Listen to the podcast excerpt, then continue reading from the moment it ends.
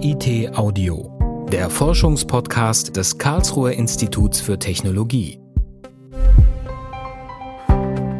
Die digitale Welt. Unbestritten hat uns der Einzug der digitalen Technologien und der Vernetzung einen gewaltigen Schritt nach vorn gebracht. Sei es in der Vernetzung mit Freunden und Familie, in der Logistik beim effizienten und termingerechten Transport von Waren oder in der Forschung beim Austausch riesiger Datenmengen. Doch Digitalisierung und Vernetzung haben uns auch durchschaubarer und angreifbarer gemacht, als Individuen wie als Gesellschaft. Zum Glück gibt es ein Werkzeug, das hilft, sich dagegen zu wehren, die Kryptographie. Drei Fallbeispiele, wie Kryptographie das Leben ein wenig geschützter machen kann. Ein Podcast von Jan Rähm. KIT Audio. Forschung hören. Die Kryptographie war jahrtausendelang einfach nur die Lehre von den Geheimschriften. Professor Jörn Müller-Quade, Inhaber des Lehrstuhls für Kryptographie und Sicherheit am Karlsruher Institut für Technologie sowie Sprecher des Kompetenzzentrums für IT-Sicherheit Castell. Das hat sich erst geändert, als wahrscheinlich die Telegrafie Kryptographie umso wichtiger machte. Die Lehre von den Geheimschriften und der Verschlüsselung ist alt, sehr alt sogar. Eine der bekanntesten Verschlüsselungstechniken ist die Cäsar-Chiffre, auch Verschiebechiffre genannt. Der Überlieferung nach benutzte der Imperator diese Technik, um militärische Botschaften vor den Augen seiner Gegner zu verbergen. Dabei ersetzt derjenige, der verschlüsseln will, jeden Buchstaben des Textes durch den Buchstaben, der zum Beispiel sechs Stellen weitersteht. Aus KIT Audio würde so QOZ Gaiu.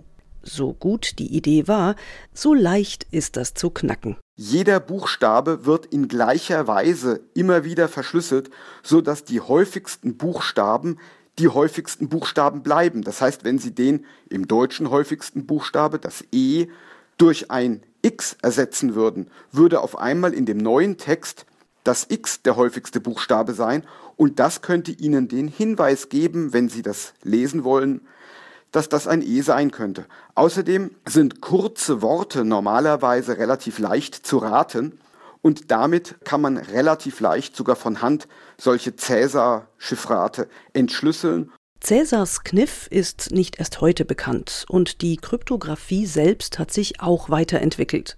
Heute verschlüsselt sie nicht nur Nachrichten und Daten, sie hilft auch, Informationen mit einem eindeutigen Stempel zu signieren oder Vertrauen digital zu besiegeln. Jörn Müller-Quade. Wenn man unter Kryptographie nur Verschlüsselung verstehen würde, dann würden wir selbst da einige Fortschritte in der Zukunft zu erwarten haben. Aber Kryptographie ist so viel mehr und deshalb wird sie viel, viel wichtiger in Zukunft werden. Online-Wahlverfahren könnten die Demokratie stärken und die Kryptographie bietet eben auch Cryptocurrencies zum Beispiel, die im Moment stark gehypt werden. Und ich weiß auch nicht, ob sich das durchsetzen wird. Aber die Grundprinzipien dahinter, sozusagen eine sichere Währung aufzusetzen, obwohl die Leute sich gegenseitig misstrauen so dass das Vertrauen verteilt ist und es keine zentrale Instanz braucht. Solche Prinzipien werden sich in Zukunft durchsetzen und der Kryptographie einen enormen Aufwind verschaffen.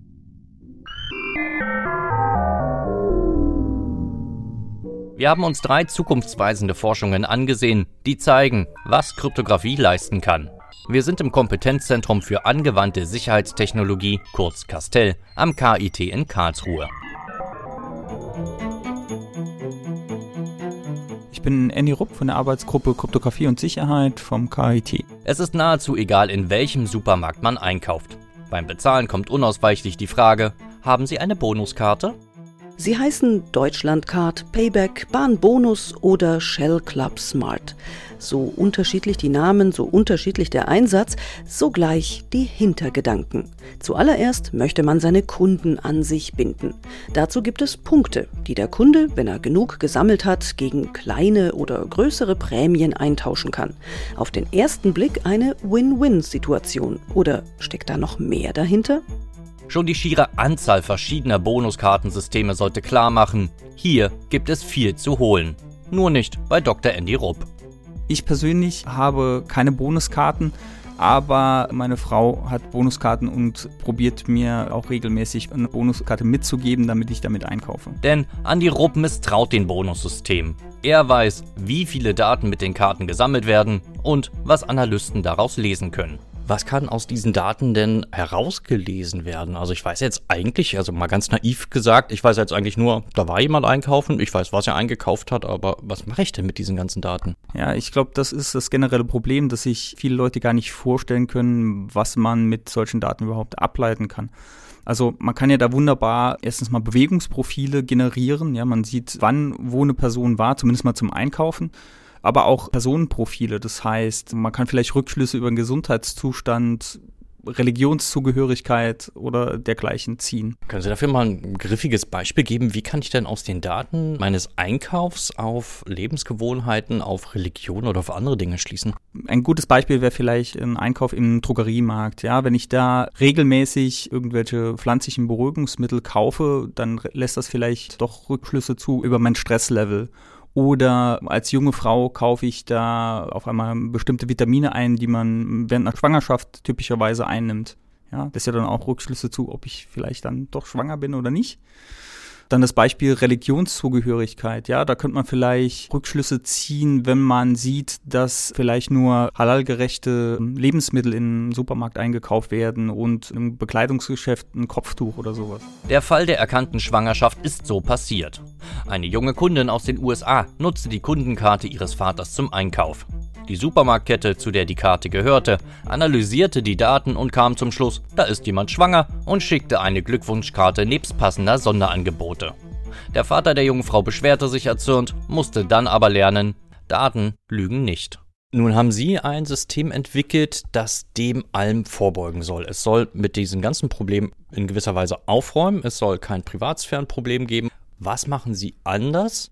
Wir machen im Prinzip das Kundendevice, diese Karte, oder bei uns ist es vielmehr ein Smartphone, intelligenter. Ja, das heißt, es wird nicht nur eine ID übermittelt, die dann den Einkäufen zugeordnet wird, sondern dieses Smartphone speichert sowas wie ein digitales Sparschwein.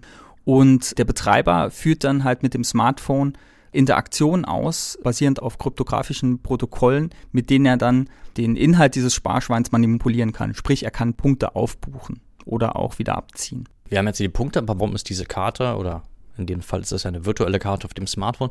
Warum kann ich die nicht zurückbeziehen auf eine Person? Wie verschleiern Sie diese einzelne Karte? Die muss ja auch sowas wie eine ID haben. Die Karte hat eigentlich keine ID, aber man muss trotzdem sicherstellen, natürlich, dass die Transaktionen mit diesem Sparschwein nicht verkettbar sind.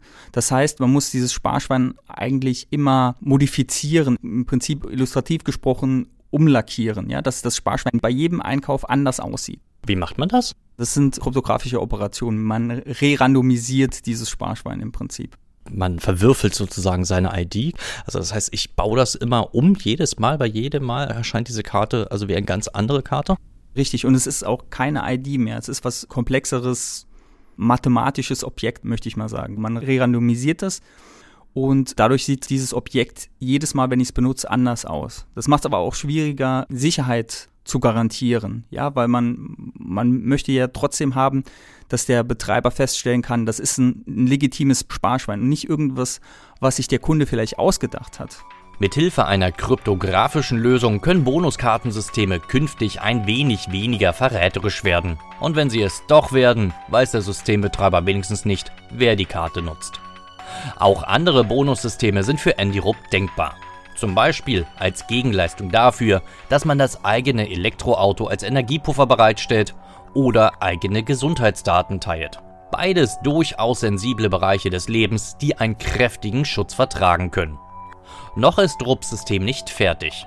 Aktuell verschlingen die Algorithmen so viel Rechenleistung, dass die Karte nur virtuell auf einem Smartphone existiert. Künftig will der Wissenschaftler das System aber auch auf Chipkarten zum Laufen bringen.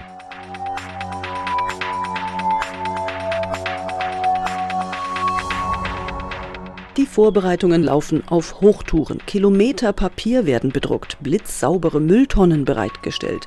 Im September wird der 19. Deutsche Bundestag gewählt werden. Ganz traditionell, in allgemeiner, unmittelbarer, freier, gleicher und geheimer Wahl. Und ganz traditionell auf Papierwahlzetteln und mit Stift zum Ankreuzen. Doch ist das noch zeitgemäß? Wenn wir Bankgeschäfte im Internet tätigen, warum wählen wir dann nicht auch mit Hilfe von Computer und Smartphone? Mein Name ist Bernhard Löwe. Ich arbeite am KIT, am Institut für Theoretische Informatik bei Herrn Müller-Quade. Informatikdoktorand Bernhard Löwe forscht an kryptografischen Wahlverfahren, also an sicheren und vor allem vertrauenswürdigen Methoden, digital vernetzt an der demokratischen Willensbildung teilzunehmen. Er will ein System entwickeln, das beweisbar macht, dass eine digitale Wahl korrekt war. Wir wollen die Papierwahlen nicht abschaffen. Wir forschen an kryptografischen Wahlverfahren, im Unterschied zu elektronischen Wahlverfahren, um festzustellen, wo die Probleme bei digitalen Wahlverfahren tatsächlich liegen, um die mit kryptografischen Mitteln besser absichern zu können. Wo liegen denn heute die Probleme beim E-Voting? Bei den standardelektronischen Wahlverfahren die zum Beispiel in den USA eingesetzt werden, gibt es keine Garantie, erhält der Wähler keinen Beweis, dass seine Stimme tatsächlich so aufgezeichnet wurde, wie er sie abgegeben hat. Also das heißt, ich drücke oder tippe oder klicke oder was auch immer auf meine Wahl, aber ich weiß nicht, dass sie hinten im System verarbeitet und aufgezeichnet wird. Also es könnte auch einfach sein, der Wahlcomputer zeigt mir da irgendeine schöne Oberfläche, sieht, ich klicke, er schreibt, Ihre Wahl wurde angenommen, aber sie wurde gar nicht angenommen. Entweder wurde sie gar nicht angenommen oder sie wurde anders angenommen, als sie sie abgeben wollten. Ist eine Möglichkeit. Es bedeutet nicht, dass es so ist, aber prinzipiell kann das sein. Und jetzt kommen Sie mit dem kryptografischen Wahlverfahren. Was machen Sie anders? Wir können dem Wähler einen Beweis geben, dass seine Stimme so in die Auszählung eingeht, wie er sie abgeben wollte. Und wir können beweisen, dass die Auszählungsprozesse sind öffentlich. Wir können beweisen, dass die Auszählung korrekt abläuft. Wie machen Sie das? Also wie können Sie beweisen, dass das so ist, so dass es möglicherweise auch noch jemand da draußen versteht, ohne mathematischen oder Informatik-Hintergrund? Da müssen wir wahrscheinlich trennen zwischen den Beweisen, die wir tatsächlich führen, und dem, was der Wähler verstehen muss, damit er sicherstellen kann, dass seine Stimme ins Wahlergebnis mit eingeht. Die Beweise, die wir führen, beinhalten alle möglichen Spielereien, die in der Kryptographie zur Verfügung stehen. Der Wähler bei der Maschine, an der wir gerade arbeiten, muss nur eine Zahl auf seinem Ausdruck, auf seinem Beleg, den er erhält, mit einer Zahl, die auf einem Zufallszahlengenerator angezeigt wird, vergleichen. Am Ende werden nicht in dem Sinne Stimmen ausgezählt, sondern es wird ein mathematischer Beweis erbracht, der dann sagt, wer gewonnen hat von den Kandidaten. Das ist richtig. Je nach Verfahren muss erst berechnet werden, wie das Ergebnis ist. In unserem Fall weiß die Wahlmaschine noch, wie dieses Auszählungsergebnis aussieht. Sie kann es nur nicht mehr manipulieren. Das ist der erste Schritt zu kryptografischen Wahlen von elektronischen Wahlen. Wir wollen den zweiten Schritt noch gehen. Wir wollen verhindern, dass die Wahlmaschine lernt, für wen ich stimme. Zumindest jedes Bauteil, das über Rechenleistung oder Speicher verfügt, weiß nicht, für wen ich stimme. Wir gehen jetzt einmal rüber ins Labor und gucken uns ja, den ersten anfänglichen Prototypen Ihres Wahlcomputers an. Das ist richtig. Auf geht's. Nach Ihnen. Sie stehen jetzt hier vor einer Schautafel aus Glas. Darauf haben Sie mit dem Edding eine schematische Zeichnung gemacht und an der gehen wir jetzt einmal kurz durch. Sie sehen hier in der Mitte das Herzstück dieser Wahlmaschine, das Oblivious Transfer, physisch umgesetzt. Es bekommt hier zwei Eingaben und wir garantieren durch Optokoppler, dass tatsächlich der Informationsfluss nur in diese Einrichtung geht. Und auf der empfangenden Seite erhalten wir eine Ausgabe. Der Wähler entscheidet durch einen Schalter, den er mechanisch umlegt, welche der beiden Eingaben die Ausgabe empfangen kann und das entscheidet über seine Wahl. Das verfolgen wir jetzt einmal hier auf Ihrem Experimentiertisch. Der ist vollgestellt mit elektronischen Bauelementen, ganz viele Kabel. Hier vorne liegt ein kleines Netzteil und hier sind zwei Computer, die jeweils nur über ein einziges Kabel mit ihrem Steckbrett verbunden sind. Und auf dem Steckbrett sehe ich viele kleine elektronische Bauteile, so ein paar LEDs, ein paar Widerstände und da sind auch die Optokoppler, also diese optischen Bauelemente, die Sie vorhin angesprochen haben. Und ich sehe hier ein Schalter. Was repräsentiert denn das Ganze? Dieser Rechner ist das sendende Element. Das sendet seine Informationen über den Optokoppler an den Schalter. Ob der Schalter die Informationen weiterverarbeiten kann, kann dieses Bauteil nicht sagen, weil er letztendlich nur eine Leuchtdiode in dem Optokoppler ansteuert. Der Schalter entscheidet dann, ob die Information weitergegeben wird oder nicht. Und das hier, die zweite Kiste mit dem einen Kabel, ist der Empfänger. Und dieser Empfänger, der kriegt dann wieder auch nur ein Signal und Der Sender weiß gar nicht, ob der Empfänger den überhaupt bekommt und der Sender weiß vor allen Dingen auch gar nicht, ob das Signal verarbeitet wird, richtig? Das ist richtig. Der Empfänger weiß ja klar, ob das Signal verarbeitet wird, weil wenn er kein Signal kriegt, weiß er ja, es wurde nichts verarbeitet. Der Empfänger bekommt auf jeden Fall ein Signal, er weiß nur nicht, woher er es bekommt.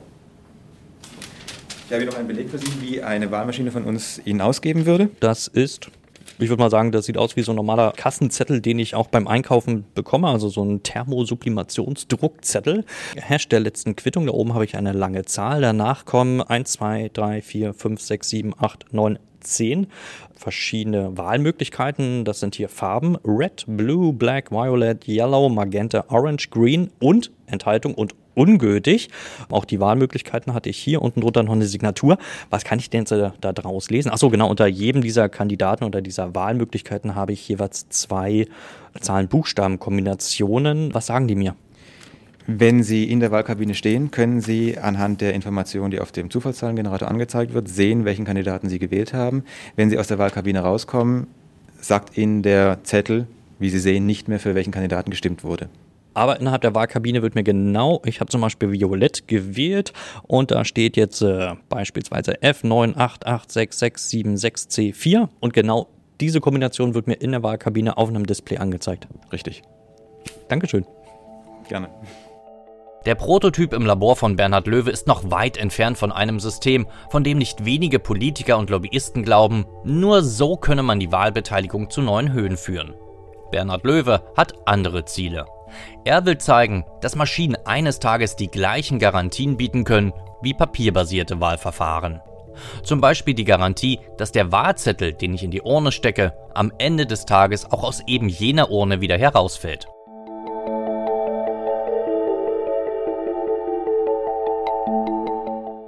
Die Wahl auf höchster Ebene wird noch für einige Zeit analog bleiben. Digital wird dagegen schon seit einiger Zeit das eigene Zuhause. Ob wir wollen oder nicht, mit einem smarten Stromzähler werden selbst eingefleischte Analoghaushalte in wenigen Jahren an die digitalen Sphären angebunden. So ein Smart Meter macht im Endeffekt das Gleiche, was auch ein analoger Stromzähler tut. Er zählt die abgenommene Menge an elektrischer Energie. Doch während sein analoges Pendant einmal im Jahr per Augenschein abgelesen werden muss, meldet das smarte Mieter seine Werte in regelmäßigen Abständen ganz bequem selbst. Und nicht nur dieses sogenannte Smart Meter misst und meldet. Im vernetzten digitalen Haushalt, dem Smart Home, tummeln sich etliche vernetzte Gerätschaften, vom Toaster über die Glühbirne bis zum Kühlschrank mit direktem Draht zum Hersteller oder Diensteanbieter. Die sogenannten Dinge des Internet of Things. Und alle melden fleißig Daten. Was heißt das für die Privatsphäre? Mein Name ist Kevin Bau, ich bin wissenschaftlicher Mitarbeiter und Doktorand beim Institut für angewandte Informatik. Calvin Bau hat in Karlsruhe studiert und ist der Universität treu geblieben. Heute forscht der Informatikdoktorand am KIT zu Energiemanagement und Smart Homes. Und er hat Freude dran, sich und seine Kollegen auch einmal zu überwachen. Natürlich nur im Dienste der Wissenschaft. Wann ich morgens aufstehe, beispielsweise, lässt sich sehr gut daran erkennen, wenn ich zum ersten Mal zum Beispiel meine Kaffeemaschine anmache oder ob ich überhaupt zu Hause bin, lässt sich anhand des Stromverbrauchs auch relativ gut ermitteln, weil letztendlich, wenn ich zu Hause bin, verbrauche ich auch irgendwie Strom. Dementsprechend kann man auch mit relativ grob aufgelösten Lastprofilen eben herausfinden, was zu Hause geschehen ist. Abgesehen davon gibt es ja noch eine Menge von Sensoren an Fenster, Temperatursensoren. Somit lässt sich ein relativ umfangreiches Profil über den Bewohner erstellen. Sollten diese Daten, die da erhoben werden, nicht eigentlich verschlüsselt sein, verschleiert sein, dass das eben nicht passiert? Also wie ist das heute? Aktuell ist es leider so, dass viele dieser Daten erstmal erhoben werden, auch mit sozusagen Smart Home Lite Variante ist ja mit Hilfe von Internet of Things Geräten möglich. Da haben die Hersteller selber erstmal ein Interesse daran, die Daten für sich zu erheben. Das bedeutet, die Daten werden zu Hause eben erhoben, unverschlüsselt oder vielleicht sogar noch verschlüsselt an den Hersteller übermittelt, aber der Hersteller selbst verschlüsselt die Daten natürlich nicht für sich oder für den Kunden, sondern es möchte mit den Daten Analysen betreiben, wobei die Hersteller teilweise selbst noch nicht wissen, was sie damit anstellen. Deshalb erheben sie diese Daten erstmal und geben in den Datenschutzerklärungen eben einen relativ breiten Bereich an, an möglichen Zwecken an, mit denen sie diese Daten verarbeiten können. Und dementsprechend besteht einfach kein Interesse, kein wirkliches Interesse seitens der Hersteller, das so sicher zu machen, dass mit den Daten entsprechend später nichts mehr angefangen werden kann. Die grobe Auflösung, wie muss ich mir das denn vorstellen? Hier sehen wir eine Kurve eines äh, Stromverbrauchs einer, einer Spülmaschine und über die Zeit, man sieht hier, dass die Spülmaschine erstmal keinen Strom verbraucht, sie ist ja ausgeschaltet und dann geht der Stromverbrauch etwas hoch, so um die 50 Watt, ist da eine Weile und geht dann runter und schießt dann hoch auf 2, 2,2 Kilowatt ungefähr. Das ist nämlich die erste Heizperiode, wo das Warmwasser aufgeheizt wird, um den Spülvorgang zu starten. Nach diesem Block ist eine relativ lange Zeit, wo die Spülmaschine relativ wenig Strom verbraucht. Da wird einfach nur das Wasser zirkuliert, weil es ist ja schon aufgeheizt. Und nach einer ganzen Weile sieht man wieder, dass es nach oben schießt. Da ist nämlich die Trockenperiode von dem Spülgang. Da wird das Geschirr getrocknet und das verbraucht entsprechend auch viel Energie, weil dort warmes Wasser aufgeheizt werden muss und fällt danach recht bald runter. Und das ist so ein typisches Spülmaschinenprofil. Calvin Bau zeigt noch viele weitere Kurven von weiteren Geräten in unterschiedlichen Auflösungen. Wir fangen im Minutenraster an und enden bei Viertelstunden. Dann zeigt er ein weiteres Verbrauchsprofil. Ich versuche mich mal dran. So, wir haben also da jetzt ein Tagesprofil. Das ist alles der. Das ist jetzt der Ähm, Tagesprofil achso. ist aufgeteilt. Das in, ist das Tagesprofil, ja? Das Tagesprofil ist aufgeteilt hier in vier Diagramme, einfach damit es ein bisschen ausgedehnter ist, zu jeweils sechs Stunden. Und hier ist es in der Nacht zwischen 0 Uhr und 6 Uhr, hier zwischen 6 und 12 Uhr, 12 und 18 Uhr und dann 18 bis 24 Uhr. Okay, dann probiere ich mal mein Glück. Oh Gott, das wird jetzt bestimmt ein bisschen peinlich. Ich gehe mal in die Vormittagszeit zwischen 6 und 12 Uhr. Da passiert erstmal relativ wenig. Und dann kommen hier so kleinere Energiespitzen bis zu 4000 Watt, wenn ich das richtig sogar sehe. Ich könnte mir vorstellen, dass hier vorne ist die Kaffeemaschine, die dann angeht. Allerdings, warum haben wir da zwei so große? Okay, vielleicht also der Energieverbrauch steigt an, ich mache das Licht an. Ich vermute mal, eins davon dürfte die Kaffeemaschine sein. Und dann haben wir hier ein Profil, das könnte ja schon wieder fast der Geschirrspüler sein. Zumindest oben die Kühlschränke, die waren kleinere Profile. Gegen Mittag haben wir ein, obwohl, vielleicht ist das eher der Geschirrspüler. Vorne groß, hinten zweimal klein. Ja, was sagen Sie zu meiner Laienanalyse? Das stimmt schon mal ganz gut. Man sieht durch zwei Minuten Training kann ein Mensch schon sehr gut zwischen verschiedenen Profilen erkennen und kann zumindest mal einige sehr charakteristische Profile direkt rauslesen. Das ist natürlich dahingehend gruselig, wenn man sich überlegt, wenn das dann noch automatisiert vom Computer passiert, der ja viel genauer noch die Daten verarbeiten kann, als jetzt ich hier nach zwei Minuten leimhaften Herumraten. Und ich glaube, da sind wir jetzt auch schon an dem großen Problem, das sie versuchen zu beheben. Genau, ich versuche herauszufinden, ob es so eine Art Grenze gibt, bei dem man sagen kann, in dieser Auflösung, in dieser groben Auflösung wird es zunehmend unkritischer, diese Daten an Dritte weiterzugeben, weil die Menge an Informationen, die man jetzt daraus erkennen kann, nicht so wesentlich ist, dass man sich irgendwie von einer breiten Masse unterscheidet. Und wie sie das machen, das schauen wir uns gleich an. Und zwar wo? Im Energy Smart Home Lab. Und da gehen wir jetzt mal rüber.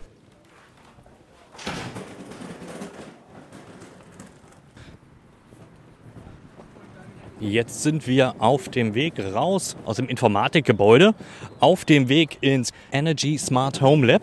Genau. Das KIT Energy Smart Home Lab wurde im Projekt Merego Mobil gebaut. Und das hatte damals zum Ziel, die Integration von Elektromobilität in das Energienetz exemplarisch zu untersuchen. Wir haben eben noch ein Smart Home dazu gebaut, weil wir uns gedacht haben, die Koordination von Ladesteuerung findet ja auch zu Hause statt. Das heißt, gerade die Integration Smart Home, Elektromobil und Energienetz, das wird besonders spannend zu untersuchen. Mittlerweile sind wir am KIT Energy Smart Home Lab angekommen und stehen jetzt hier vor einem Containerhaus, würde ich mal sagen. Also das Energy Smart Home Lab besteht erstmal aus zwei 80 Meter Containern, die in der Mitte zusammengeschweißt worden sind. Innen drin ist es voll verbaut als Wohngebäude. Innen drin sieht es aus wie ein Apartment. Dann lassen wir uns doch mal reingehen und uns das mal in echt anschauen. Ja, von außen grau, von innen hübsch und wohnlich. So. Ja, erstmal Licht anschalten. Und die Rollläden alle hoch. Mit einem Knopfdruck. So. Ja, jetzt sind wir drin und ich würde mal sagen, das dürfte so ziemlich das gemütlichste Labor sein, das ich in der Wissenschaft bisher in all den Jahren gesehen habe. Alles da, was man will. Riesengroßer Kühlschrank, schöne Küche, Waschmaschine, Geschirrspüler. Hier vorne haben wir so einen kleinen Wohnbereich, eine Couch. Hinter der Couch sehen wir eine ganze Menge Unterhaltungselektronik, in der Mitte ein großer Esstisch. Was haben wir da hinten noch? Da hinten haben wir ein Schlaf- und Arbeitszimmer, oder? Das sind zwei äh, Schlaf- und Arbeitszimmer. Beim Reinkommen habe ich gesehen, hier vorne links hängt ein kleiner Tablet-Computer an der Wand. Auf dem Tablet ist das Energy Management Panel zu sehen. Das ist das Webinterface für das Smart Home hier. Wir haben hier mehrere Reiter. Wir können uns einmal Energiedaten anzeigen. Da sehen wir den Energieverbrauch der letzten 24 Stunden. Man sieht hier noch ein Preisprofil. Das ist nämlich, wenn wir uns in die Zukunft vorstellen, dann variiert eben der Energiepreis, je nachdem, wie viel Energie im Netz verfügbar ist. Und anhand des Energiepreises könnte man zum Beispiel den ganzen Betrieb des Smart Homes optimieren. Dann haben wir noch einen Tab für die Zukunft, einen prognostizierten Energieverbrauch der nächsten 24 Stunden, auf dessen Basis man dann die Lasten und die Arbeitsvorgänge hier im Smart Home verschieben kann wollen wir uns einmal kurz setzen und dann reden wir drüber, wie ganz genau das Verschleiern und Absichern dieser Daten funktioniert. Jetzt sind wir an dem Punkt angelangt, die Energiedaten, die hier im Haus in einer sehr hohen Auflösung gewonnen werden, aus der man ja auch sehr, sehr viele Rückschlüsse ziehen kann, wie wir gesehen haben, sogar einfach nur mit bloßem Auge. Was tun Sie oder was muss man tun, um ja aus den Daten einerseits ihren Nutzwert zu erhalten und zweitens aber die Privatsphäre zu gewähren. Da muss man sich anschauen, welche Anwendungsfälle im Energienetz überhaupt existieren, die einen höher aufgelösten äh, Erfassung von Energieverbrauchsprofilen verlangt. Da gibt es zum Beispiel die Schätzung des aktuellen Netzzustandes, indem man von vielen Messpunkten im Netz die aktuelle Spannung und den aktuellen Verbrauch ermittelt, um daraus praktisch den Gesamtzustand des Netzes zu errechnen. Hier in dem Fall ist der Zweck wohl bekannt. Das bedeutet, dass man schon möglichst früh ansetzen kann, um die allernötigsten Daten zu berechnen, möglicherweise auch vor Ort zu berechnen und nicht erstmal alle Daten an einen zentralen Punkt zu übertragen, wo dort dann die Filterung und die Analyse passiert. Also für den Bilanzierungsanwendungsfall, wenn ein Energieversorger die Verbrauch und Erzeugung außerdem bilanzieren möchte, dann möchte es der Bilanzkreisverantwortliche eben von seinen Häusern erfahren, wie viel die gerade verbrauchen und da kommt es eben nicht auf den einzelnen Haushalt an. Das bedeutet, wir können hier zum Beispiel auch auf kryptografische Verfahren zurückgreifen, damit die Häuser untereinander quasi die Verbrauchssumme bilden und nur diese Verbrauchssumme dann zum Energieversorger oder zum Bilanzkreisbetreiber übermittelt werden. Und zwar in einer Art und Weise, sodass der Stromverbrauch einzelner Häuser nicht herausrechenbar ist. Und Besonderheit an diesem Anwendungsfall ist eben, dass es hier auf möglichst schnelle Berechnung und Übertragung ankommt, wohingegen eben die räumliche Auflösung, sprich die Auflösung auf einzelne Haushalte oder die Unterteilung auf einzelne Haushalte nicht so wichtig ist. Das war jetzt äh, die Größe des Bilanzkreises, aber in welcher zeitlichen Auflösung werden die Daten noch übertragen? Hier wird die Privatsphäre geschützt, indem über mehrere Haushalte zusammen aggregiert wird. Also hier kann die zeitliche Auflösung praktisch sehr hoch sein, während wenn ich einzelne Haushalte betrachte, dann möchte ich eine möglichst große zeitliche Auflösung, weil es hier ja quasi schon das Individuum Haus oder das Individuum Familie identifizierbar ist. Wir kommen nochmal zurück explizit auf den Aspekt Kryptographie. Wie nutzen Sie hier ganz konkret in Ihrem Anwendungsfall die Kryptographie, um die Daten zu verschleiern? Ja, die Kryptographie kommt eben bei dem Anwendungsfall, in dem wir den Stromverbrauch verschiedener Haushalte miteinander kombinieren wollen, zum Einsatz. Und da gibt es in der Literatur sehr schöne Verfahren, die beispielsweise homomorphe Verschlüsselung nutzen. Da wird der Energieverbrauch entsprechend verschlüsselt, aber man kann auf den verschlüsselten Daten später noch sagen wir mal, eine Addition oder eine Aggregation durchführen. Also normalerweise ist es nach einer Verschlüsselung nicht mehr möglich, die Daten noch zu manipulieren. Aber in dem Fall lässt sich mit den verschlüsselten Daten tatsächlich noch rechnen, um so einen Gesamtverbrauch von einem Bilanzkreis zu errechnen, ohne dass man auf einzelne Haushalte herunterbrechen kann. Ich verschlüssel sozusagen den Stromverbrauch. Diese verschlüsselten Daten, mit denen kann ich dann aber noch zumindest addieren, also kann sie zusammenfassen. Und am Ende, bei dem, was dann rauskommt als Ergebnis, das kann ich dann wieder entschlüsseln und kann sagen, das ist der Energieverbrauch. Genau, aber nur vom Kollektiv und nicht von jedem einzelnen Haushalt.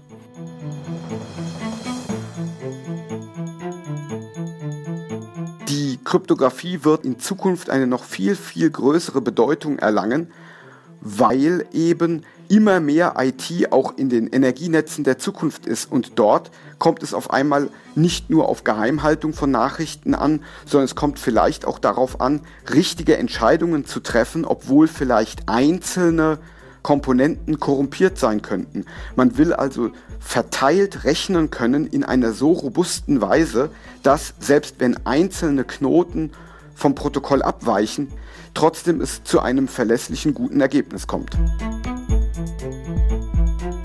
Beim Einkaufen, beim Wählen, beim Wohnen, in den Energienetzen. Kryptographie begleitet uns heute und in Zukunft, auch wenn wir vielleicht gar nicht merken, dass im Hintergrund Algorithmen dafür sorgen, unsere Daten zu verschleiern, unsere Wahl zweifelsfrei zu bestätigen oder für die richtige Datengrundlage zu sorgen. KIT Audio Forschung hören. Eine Produktion des Karlsruher Instituts für Technologie 2017. Redaktion Justus Hartlieb. Titelmusik Arthur Tadevosjan. Weitere Informationen finden Sie unter www.kit.edu/audio.